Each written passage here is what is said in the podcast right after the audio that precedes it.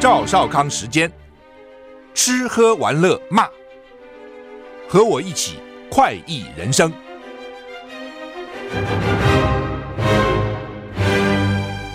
我是赵少康，欢迎你回来到赵少康时间的现场。台北股市跌四十一点啊，跌跌二十四点，跌得很轻啊啊！这个我本来以为会比比这个跌得重、啊。台股昨天。跌了两百五十六点，算跌重，跌了一点六四个百分点。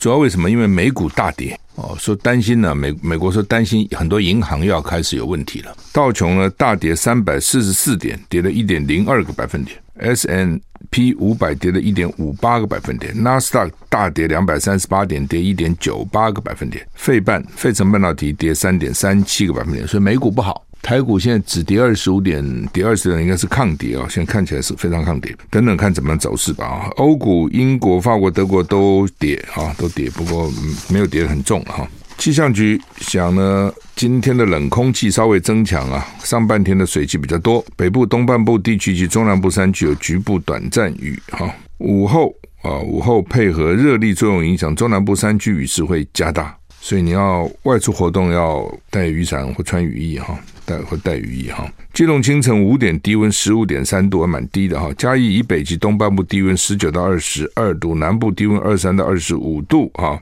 高温新竹以北及宜兰二十到二十二度，北台湾凉哦。花东二十四到二十六度，中南部二八到三十度，日夜温差大。吴德荣说明天开始锋面远离，明天是礼拜四四五六到礼拜六白天各地多云到晴。啊，气温逐日回升，渐渐转热哈。礼拜五、礼拜六，北台湾温度会升到三十度，中部三十二度，南部三十四度。周六晚上到下礼拜一，另外一个锋面带来了啊，锋面的雨带会下雨的哈。中北、中部以北及东半部有局部阵雨。下礼拜二天气好转啊，所以就是反正一天一天来吧哈。从今天开始比较冷嘛，明天到礼拜六开始热啊，然后礼拜六晚上到礼拜一下雨。礼拜二开始天气好转啊，我给大家做一个整理，大概就是这样啊。台股现在只跌十点啊，真的很抗跌哈。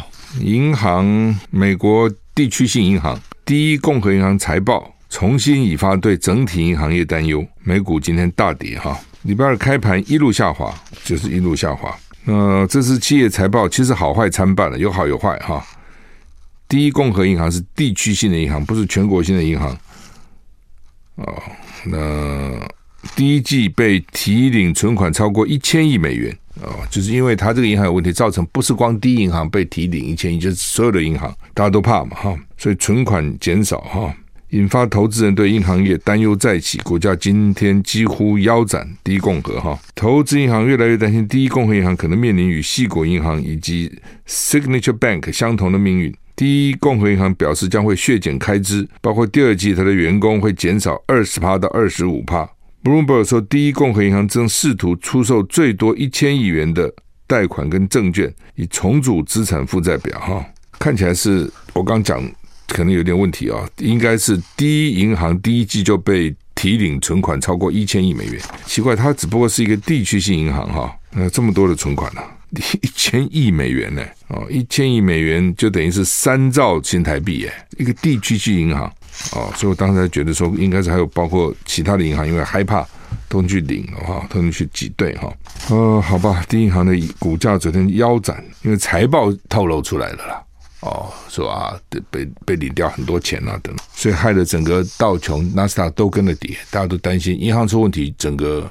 金融业都会有大问题，整个经济状况都会发生很大的问题哈。日本航太新创公司 iSpace，它发发射一个白兔 R M One 登月舱啊，为什么用白兔呢？我觉得这个还是跟那个嫦娥奔月有关啊。你看韩国、日本呢，很多的典故啊，或者等等哈，风俗礼仪习惯、服装啊等等，都跟中国关系很密切哦。白兔 R M One 登月舱今天二十六号凌晨。尝试降落登陆月球，不过呢，降落的时候跟东京地面的控制人员失联，想挑战成为民间企业登陆月球的首例，恐怕以失败告终。过去的政府哦，俄罗斯啦，哦，美国啦，都是政府。日本公司叫 iSpace 白兔号，今天凌晨挑战登陆月球，网络直播人数一度超过四万四千人直播在看。不过在进行最后十公尺降落的时候，跟地面的飞行控制人员失去联系。当时时速二十五公里，飞行控制员看着荧幕，试图了解发生什么事。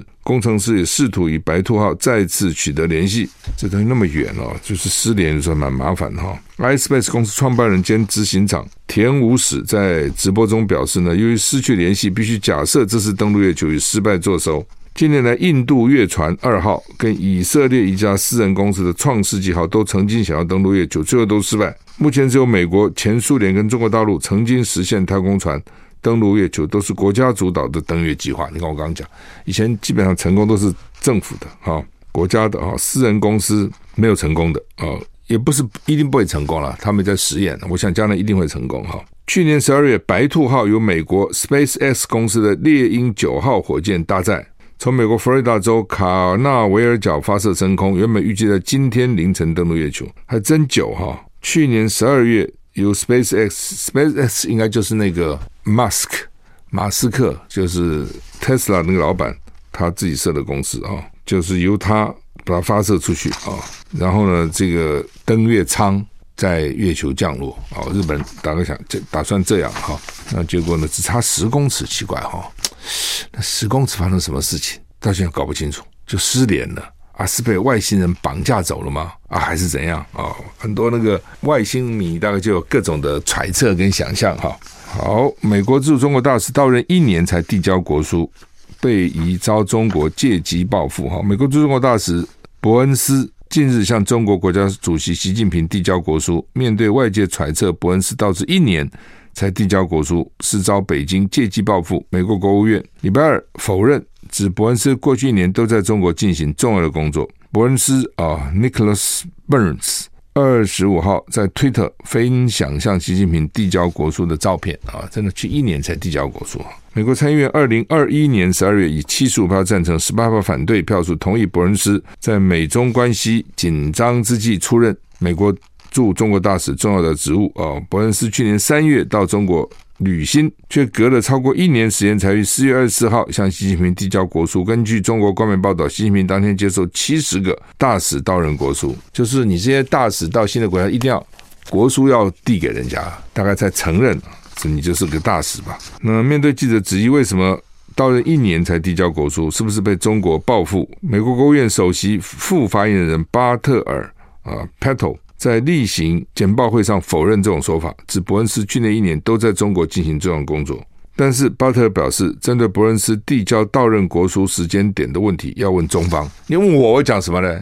你问中国啊，为什么搞那么久啊？哦，我认为是故意的啊，反正关系不好，你来我打装装作没看到，所以你也没递到任。哦，我也不会跟你进行什么外交上的这些活动。那国务院说他很忙，是也有可能了，他工作还在做。他就算中国不承认他是大使，他还是大使啊，在美国大使馆里面他还是大使啊，是美国政府派来的。好，马英九今天要出席希腊德尔菲经济论坛开幕式，这个主办单位改他的头衔啊，把他改成前台北领导人。外交部呼吁。马英九在明显没有被更正以前呢，应该审慎评估是不是要参加这个会议。马英九有个基金会啊，基金会回答，外交部日前声称，经其立洽，主办单位已更改，请外交部负起责任，妥善处理。就外外交部，你帮我去改吧。马英九在论坛官网的头衔日前被标注为前台北总统，我们的外交部抗议后呢，改为台湾前总统。今天又被发现改为前台北领导人，我看老共也在那边下点眼药下功夫了啊！老共对这些称呼啊什么都很重视哈。那通常老共都称把台湾总统叫做台湾的领导人了哦，立委也不称叫我们立委，反正部长不叫部长，他就什么部门的这个领导人吧，什么部门的什么什么。马英九基金会执行长萧锡成透过新闻稿表示，马英九仍将出席这场论坛，争取国际发声。至于称谓，请外交部负起责任，妥善处理。外交部暗示马英九应该缺席论坛，消息成直呼非常可笑。外交部长吴钊燮任内赚七个邦交国没有辞职，为什么要一个在野党缺席国际重要的会议？我们休息一我是赵小康，欢迎你回到赵小康时间现场。台北股市跌三十七点，还是跌很少了哈，跟美国比，美国吓死人了哈。好，那么马英九要到希腊演讲，那外交部对他的称谓不满，就是说马英九不应该去。那马英九基金会说为什么不应该去？对不对？那你不是蔡政府放话吹牛，蔡英文参加丹麦的哥本哈根民主峰会，都争取到正确的称谓吗？那外交部吴钊燮，你既然对蔡英文那么积极去争取，也替马英九争取啊，对不对？你现在分什么党派呢？千万不要因为党派的别啊，采取两套标准了。一方面你不帮我们争取，还用政治攻击我们，帮我们争取看看啊。当然这有点，这有一点。就是反正就是攻击嘛，啊，你骂我骂你嘛，啊，因为理论上讲，马英九就参加这个会议，应该他们跟这这个会应该是有沟通的，用什么名名称啊，什么是应该有沟通的，哈，那只是啊，就是说，你既然外交部你认为我的抬头不够好，你帮我去争取嘛，哦，马英九基金会的态度大概是这样子了，哦，就是说你们有本事啊，你不是很有本事吗？不常常讲你们很有本事吗？那就帮我们争取一下嘛，大概这个意思，哈。啦啦队远征美国拿金牌，在美国的 Orlando 举行的二零二三啦啦队国际杯，台湾啦啦队拿到男女混合最高级组的冠军，不错哈。颁奖典礼误播中国国歌，就是中华人民共和国歌，台湾领队紧急制止，这不是我们的。后来他们就改编了中华民国国歌哈，呃，改编了我们的国旗歌啊，国旗歌。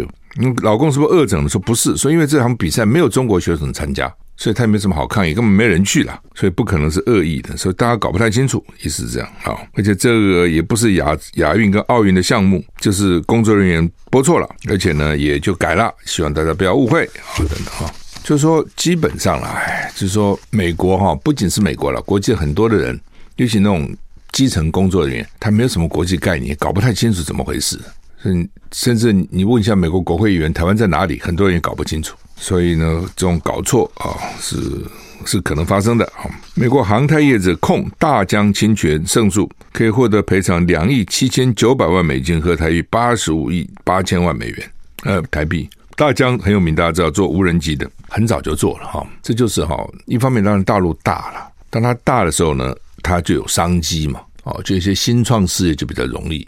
台湾因为小啊，我就算做了个无人机，卖给谁呢？市场有限。哦，外销不是那么容易，所以呢，大家就不太不太去研发，那研发要花很多钱了，哦，那大疆做了很很久啊，而且产品还不错，外销也外销的不错啊，这方面台湾就落后了。所以基本上大疆也是个民间公司啊，它并不是一个国营企业啊。当然你说军方跟他有密切关系，那是有可能的。因为他做完做好的，军方跟他买嘛，军方可能会跟他讲，我需要什么样的产品呢？我需要什么功能啊？等等哈。就像美国的波音，对不对？很多军机他也做。大疆发言人发布声明说，美国这个公司呢叫德仕隆，是军用直升机公司；大疆是民用无人机公司，使用的技术没有共同之处，所以大疆不认同这场判决，说要在寻求各种有利的方法捍卫他自己合法权利。美国国防部去年十月就禁止美国人投资大疆等中国公司，理由是他们涉嫌与中国军方有关。哦，有没有关呢？是一定有关的了。我就刚刚讲嘛，它市场它很多是卖给军方的啊。反正啊，就是说呢，这个美国德仕隆是说大疆侵害了他的两项有关无人机飞航控制系统的专利。喀布尔机场恐怖攻击近两百死哈。二零二一年发生阿富汗喀布尔机场的爆炸案，造成一百七十平民。跟十三个美军死亡。美国白宫官员指出，应该对这个事情负责的伊斯兰国主谋已经被塔利班击毙。这是一年多以前发生的事了哈。这个机场发生恐怖攻击，大家都忘了。现在想起来吧，哈，当时死了真的将近两百人哈。当时大家就要逃离塔利班控制的阿富汗。那现在呢，说这个主谋被塔利班杀害，没有说明。美国科比这个战白白宫国安会的协调官没有说。塔利班什么时候把他杀死的？也没有提供更多细节啊，也没有说明怎么样他知道这个事情。反正啊，就是说当时那么久以前的，现在说那个主主谋已经死了，细节不知道啊，至少让家属觉得主谋已经死了。俄罗斯轰炸了乌克兰的一个博物馆，两人丧生，十人受伤，所以。我是赵小康，欢迎回到赵小康时间现场。台北股市现在跌六十五点，刚刚跌七十点啊。拜登宣布争取连任，共和党骂他跟现实脱节。美国总统拜登今天宣布争取连任，共和党立刻回击，声称声称他跟现实脱节。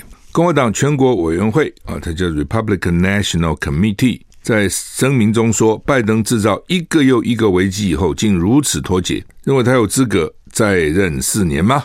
声明中说，如果选民让拜登再担任四年总统，通货膨胀将会继续飙高，犯罪率会攀升，更多的 fentanyl 毒品啊，将跨越我们开放的边界，孩童们会继续在学习上落后，美国家庭的处境将会更糟。通常，美国总统现任的总统寻求连任呢，有压倒性的优势，好像都基本上都可以成功哈。但拜登争取连任面临特别的阻力，包括他的年龄八十岁了哈。经济的表现，前总统川普又要再来了，还有国际变局啊。不过，如果谈年龄，川普如果可以选，他就没什么好笑。拜登不还是会会笑了。虽然我我年龄差不多，我健比你健康很多，我比你有活力很多，我比你少讲错话很多啊。就是不是光比年龄，还比他的表现嘛，比他的 performance 哈。不管怎样啊，就拜登这次呢，显然因为他主要总统做的也并不是什么好了啊，而且常讲错话啊。所以呢，呃，他之前要不要连任，其实自己好看，我不知道他有没有考虑了啊，但是一直没有讲嘛。最近才才昨天才宣布哦。那理论上讲，如果你现任总统寻求连任是理所当然嘛，很少不寻求连任的。那他为什么要考虑呢？考虑什么呢？哦，像这些可能都是考虑因素、健康因素、年龄因素、各方面能力各方面哈，都是要考虑的重重点吧哈。好，那么联华食品大火，七死十五伤，蛮惨哈。中国时报放在头版头，联合报放在头版二条啊。彰化县最严重的公安意外，怀疑是二楼机台起火引发浓烟，员工员工受困啊，跑到这个冷冻冷藏库，结果呢，这个冷藏库他怎么会想到跑冷藏库哈？你我通常我想我们想到冷冻库、冷藏库，它就是像一个冰箱嘛，它一定是密闭的，你知道？就它不是，它只是。那个地方可能温度比较低一点，然后也许有些冷气啦等等，吹出一些冷风。它是用那个塑胶帘隔起来，你知道？我们常常看到很多那种工厂有那种塑胶白的那种塑胶帘，或者不一定是白的了，把它隔起来。它那个那个东西能挡什么东西呢？怎么可能挡住烟呢？哦，这种大火通常都是烟呐、烟是很可怕的哈。这在联华联华食品是蛮大的哈，在好几个地方有工厂。这是它的斗北斗厂，二十二个人受影，十五个人。从二楼跑到四楼冷冻区逃生，七个人收入浓烟不治，其他在住院。中间还有两个危险，很惨哦。嗯、因为它主要二楼热食区厨房锅炉失火冒烟，它主要是制作鲜食，供应连锁超商。现在连锁超商都卖很多食物嘛，啊、很多中午这边吃个东西就等于垫个机了啊、甚至现在慢慢也都给你很多超商都有个位置，让你必要时候也可以坐一下。所以它有一个热食区的厨房。锅炉失火冒浓烟哦，锅炉在二楼左边东北区旁边，浓烟往上往右，他们就逃逃生的，他们就被浓烟一路追着往上往右的东南侧逃跑。锅炉在东北侧了，东北他们往东南侧哦，在就是在锅炉的右边跑，结果呢就逃到四楼冷冻区，说被浓烟追着跑。有的时候就是你又不愿意逆浓烟哈，那当然每次这种。大火灾难，专家就会出来讲到底该怎样，该怎样。他们认为说，应该是平行跑，平行跑跑跑到，所以平行跑就背着那个烟呐，跑到适这个适当地方以后再垂直跑，先平行跑再垂直跑。这个讲都很简简单啊，到时候真的发生的事情哈，那他们说都有训练，都有演练啊，上下半年都会办自卫消防编组演练。上次演练是去年十一月三日。本来六月要再举办一次，半年要办一次嘛。厂方曾经通报已久，也曾经想要灭火，但是都没成功。哦，消防局说依法，他这个联发视频北斗厂可以不必设洒水系统，因为依法可以不设水就没设。那到底防火区有没有？啊，平常都要演习，发生事情怎么办？啊，就像你去住旅馆，你就国到外面去，不管国内外了，第一个去看消防通道在哪里，你要去看一下。为什么呢？万一发生事情，摸黑你也能找到。不过现在还好，手机都有那个手电筒的装置啊。以前没有的时候，你摸黑也能摸得到。我知道说逃生梯在什么地方。那有些地方可能逃生梯给你堆杂物啦，门锁起来都有了。但基本上一般的正常这个稍微像样的旅馆应该不会啊，应该逃生梯是要畅通的啊。有自动洒水设备就好很多嘛，也没有啊，奇怪的。那家庭里面一般都要自动洒水设备啊，办公室都要，为什么工厂不要？虽然显然这个消防法规是有问题的。我这样讲，工厂也要啊。当然，这就两个大火很奇怪了，一个就是联华，一个是调查局。调查局的这个廉政大楼一楼着火，那到底烧掉了什么？他们现在就是没烧掉什么，调查局的一楼大火，这也不可思议的。然后他也没什么厨房什么，现在说怪电线，说电线走火，所以两个大火。接下来的话，I like 103, 我是赵少康，欢迎你回到赵少康时间的现场。台北股市现在跌六十七点哈。好，那么另外呢，这个行政院陈建仁昨天去指挥中心了，他们都搞公卫的啊，说呢五月一号那指挥中心要降级解编啊，一共。实施了一千一百九十七天啊，那所以快筛的实名制退场了啊。不过呢，病毒药物疫苗还是维持公费啊。这在二二零二零年一月二十号，三年前的一月二十号，三级开设这个指挥中心。到了二月二十七号，一月二十二一个月又七天以后，从三级就提升到一级开设，就那时候疫情就来得又快又急哈。当时他真的，你看这种病，就来的时候，大家不知道怎么办哦，就跟那个艾滋病刚才说，他好怕哦，握个手也怕哦，就怕哦，然后到旅馆也怕，很多人出国旅游呢，还自己带枕头哦，带被子哦，就怕就怕怕接触传染。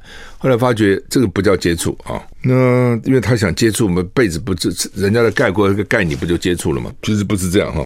所以每次来的时候，大家都不知道，人对那个未知的东西都很可怕啊，已知的就没那么可怕。所以不是讲吗？这个认识的魔鬼比不认识的魔鬼好。你是个魔鬼，我知道，但是我认识你了。哎，魔鬼啊，或者我回避你，躲掉你。不认识，不知道你习性怎么样，一一一顿吃几个几个小孩啊？哦，这个杀几个人了，所以一样的啊。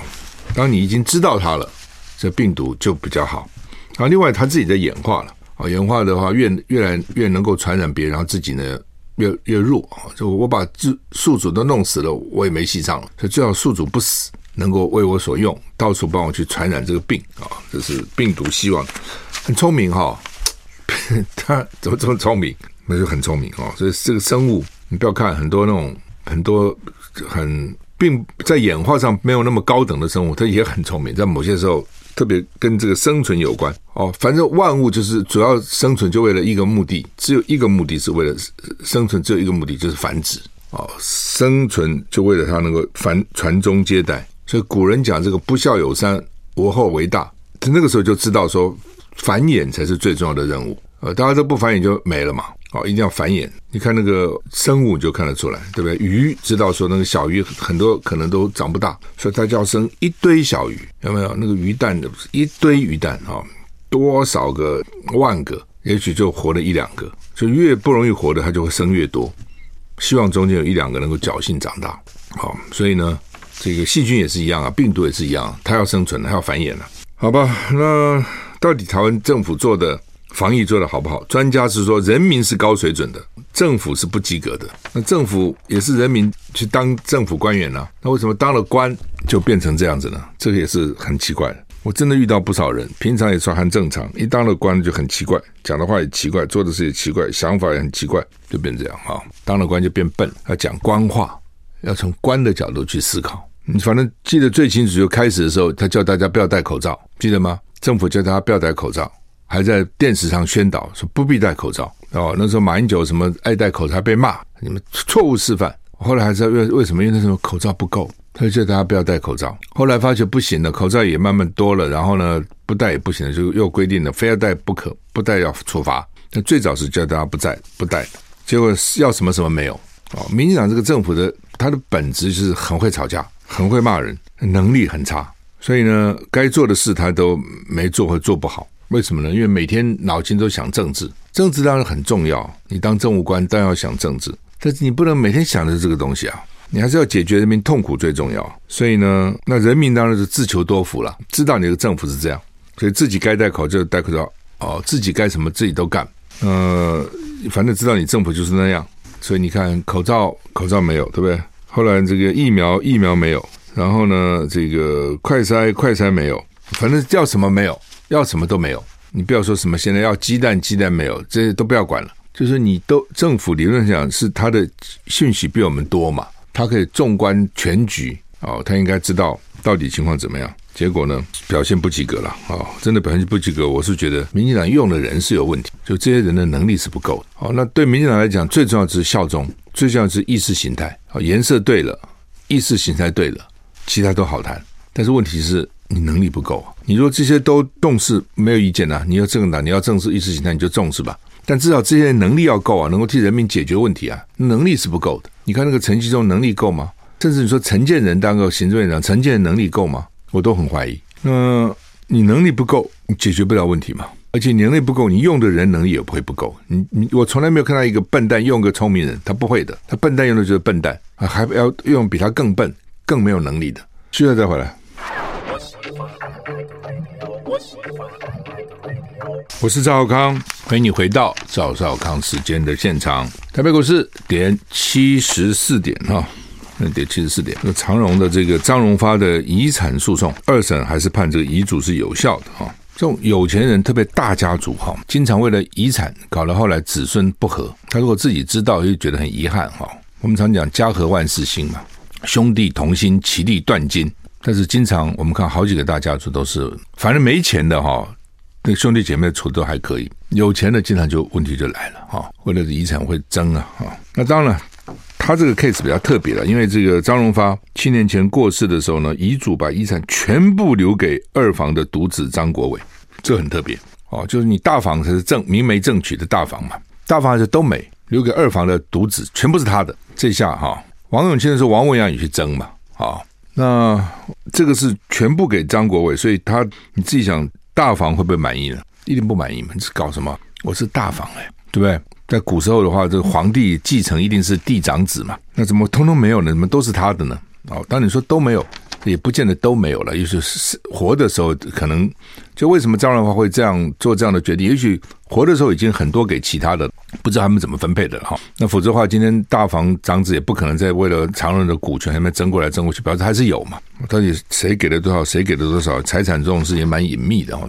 为了遗产税，很多时候也不讲啊，有没有藏在哪个地方也不知道哈。好，那么一审说他张国伟赢了，二审还是赢了。那你现在要告诉你，只有讲说遗嘱是假的，或是做遗嘱的时候他脑筋不清楚了，所以那个遗嘱已经不能够不能够作为遗嘱了。就一般的财产分就是平分嘛，太配偶先分一半了哦，配偶先分一半，然后剩下一半呢，大家再平分。平分里面配偶还可以加进来平分，所以配偶是很重要的。那如果你就是不要给。他也可以有特留份，啊，就是说应继份的一半叫特留份。比如你有三个子女，加上老婆四个人，平均每个人正正常分二十五趴，好，但是不，老婆先分五十趴了，剩下五十趴，四个人再分十二点五趴。那如果有一个我不给你，他也可以拿到他应该有十二点五趴的一半。就是我们我们的法律也很特别的啊，跟美国不，美国就我可以我给我的狗，给我的猫，孩子我一个都不给，你们讨厌你们，台湾不行，就是再怎么样他都有他应该得到的一半。这叫特留份，那所以他们还是有的啊。就是说，我看这边有分析嘛，说现在算来算去，哦，这个张荣发大概有两百四十亿的遗产，把其他的继承人的特留份扣掉以后呢，张国伟至少可以拿一百四十亿，两百四四十亿的一百四十亿，就是说，还其他兄弟还是有的，就按照那个特留份哦，应该得的一半叫特留份。就你就算说我有十个孩子，我都给某个人。法律上也不允许的，你还是要给其他。比如举来讲，你你你应该分配给十个人，一个人十趴嘛。我说我都给你，不行。其他的九个人还是可以拿他十趴的一半，所以九五四十五，你拿五十五趴，他拿其他人各分掉五趴。啊，如如果你有十个孩子的话，那律师是说要小心，最好找律师公证啊，呃，最好找公证或找律师去这个作证啊。呃，如果说是用嘴巴讲，最好录音录影啊等等。哦，自自书说自己写，有的时候呢也不知道是不是真的自己写的。我记得香港那个什么小甜甜谁也是为了这个遗嘱没辩论，他不是给台湾一个算命的嘛？哦，是这种这种最怕就突然暴毙，好好的突然就不见了。一种是根本遗书都没有，他没有想会自己会死嘛？因为就是遗书别人认为说这是假的啊，是代笔的，或者伪造的，或者是说他脑筋不清楚的时候写的。等等等，类似这样哈，那你就要证明说他当时是要找出资料，是他脑筋是清楚的，并没有不清楚。好，等等，好吧，这个新北的议会哈，昨天啊，这个他们变更议程了哈，让侯友宜能够先总咨询，原来要到六月中才会总咨询完了啊。当然，这是每个人都有每个人自己的固执的地方，那个官越大的，钱越多的越固执。他因为第一个他到那个位置，他觉得我自己主张是对的嘛。好，第二他过去的经验，觉得我就是一路。这这样坚持，我就个性就是这样，我才会有今天呢、那侯宇的坚持是，我也我不懂，他非要把他那个总咨询搞完，他才要宣布，他可能这个意思。那对我来看，我觉得没什么差嘛。你要选就选了，你跟那个总咨询什么时候有什么差别呢？那所以新北市议会他就为了配合他，所以呢就搬干脆把总咨询提前好了，这样总咨询提前完，他就可以宣布了。我觉得意思是这样啊。那所以这个，那民进党当然反对嘛，本来在野党就是反对的嘛。在在新北市来讲，民进党是在野党哦，当然就骂他了，批评他了哦，说本来昨天不签到，后来发现不签到没什么用啊，还是签吧，签了去骂哦，看起来就是这样子哦。所以明天开始就总质询，本来没那么快的。本来议会通常是市长先提出施政报告，然后议员可以针对用一两天时间对施政报告质询，接下来就部门质询，什么公务部门了、建设部门、医药部门了，然后质询完，最后总质询，等于做一个结论嘛。你前面针对部部会说各部的部门的咨询不满意，到总结总咨询可以问市长。他现在把总咨询拿到前面来啊，民进党一定会用这个来做文章了哈。好，那么同时刚刚也讲了，拜登也竞选宣布竞选连任了啊，八十岁啊，他说让我们完成工作，换句话说，我工作还没完成啊，而且呢，搭档还是贺锦丽，还是贺锦丽哈。美国问题哈，其实也蛮多的了哈，而且你你这边笑拜登，好，我们时间到了，谢谢你的收听，再见。